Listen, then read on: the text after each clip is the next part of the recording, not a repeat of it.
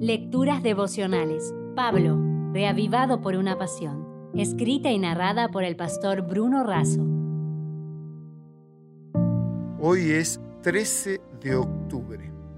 Nunca te laves las manos. Palabra fiel. Si alguno anhela obispado, buena obra desea. Primera de Timoteo 3.1. En Primera de Timoteo 3, Pablo presenta las calificaciones para obispos y diáconos en los tiempos apostólicos, la función de obispo era la misma que la de anciano. Veamos estas cualidades. Irreprensible, libre de todo mal comportamiento moral, marido de una sola mujer, está casado y no debe practicar poligamia o concubinato ni adulterio. Temperante, no debe consumir bebidas alcohólicas y debe cuidar su cuerpo como templo del Espíritu Santo. Sobrio, es prudente y tiene dominio propio, hospitalario, tiene un espíritu acogedor, apto para enseñar, es capaz de instruir en las verdades de la palabra. No es violento, no es belicoso y tiene carácter conciliador y pacificador. No es avaro, no ama el dinero.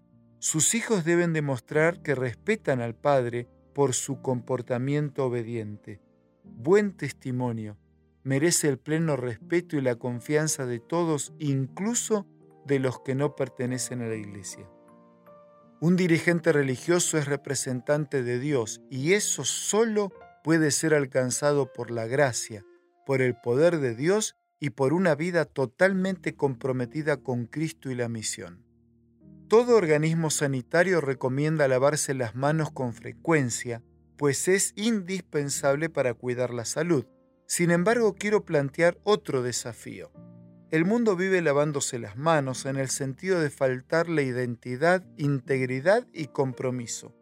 Muchos son seguidores de un tal Pilato. Percibió la verdad de Jesús, pero le faltó valor para comprometerse. Se lavó las manos, pero nunca la conciencia. Perdió la gran oportunidad y patentó para siempre esta triste expresión como símbolo de falta de compromiso, determinación y coraje. También hoy muchos viven lavándose las manos. ¿Acaso no nos lavamos las manos cuando nuestra vida no refleja las cualidades enumeradas por Pablo en este capítulo?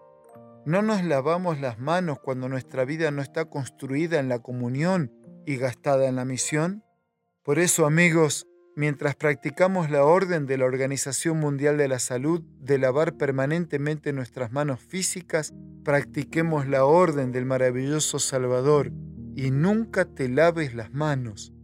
Las manos generosas son manos poderosas y las manos que se cierran para orar son manos que se abren para dar.